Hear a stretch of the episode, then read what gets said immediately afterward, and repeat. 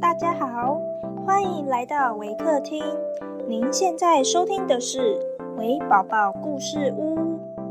本节目为台湾维客公益行动协会远距陪伴服务项目，透过讲故事的方式，陪伴我们在全球十一个国家、四十八个服务据点的孩子，让疫情所带来的距离不再是距离。本集节目由 Lam Research Taiwan 赞助支持。亲爱的听众，我是 Miss Irene，今天要讲的故事是《豌豆公主》。本故事将以英语进行。Hi everyone, I'm Miss Irene for Waker. Today I'm going to share the story about the princess and the pea. Once upon a time, there was a prince who wanted to marry the princess, but she would have to be the real princess.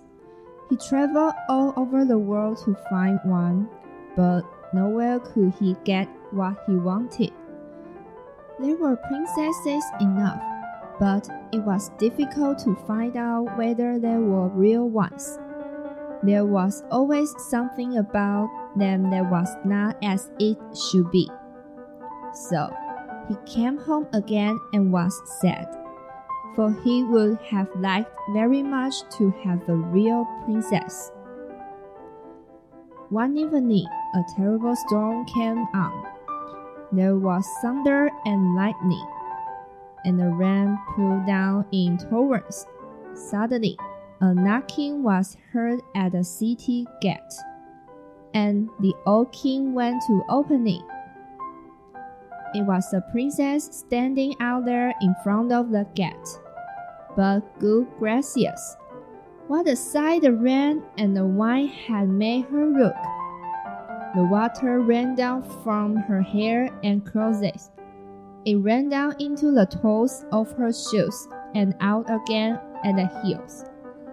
And yet, she said that she was a real princess. Well, we'll soon find that out, thought the old queen. But she said nothing, went into the bedroom, took all the bedding off the bedstead, and laid the pea on the bottom. Then she took twenty mattresses and laid them on the pea, and then twenty eider down beds on top of the mattresses. On this, the princess had to lie all night. In the morning, she was asked how she had slept.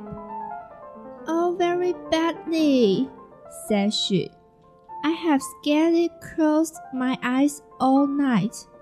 Heaven only knows what was in the bed, but I was lying on something hard, so that I am black and blue all over my body.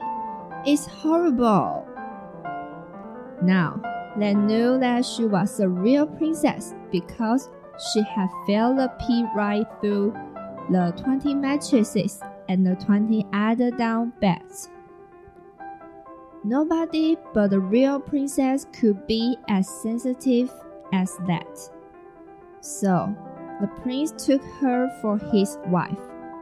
For now he knew that he had a real princess, and the pea was put in the museum, where it may still be seen if no one has stolen it.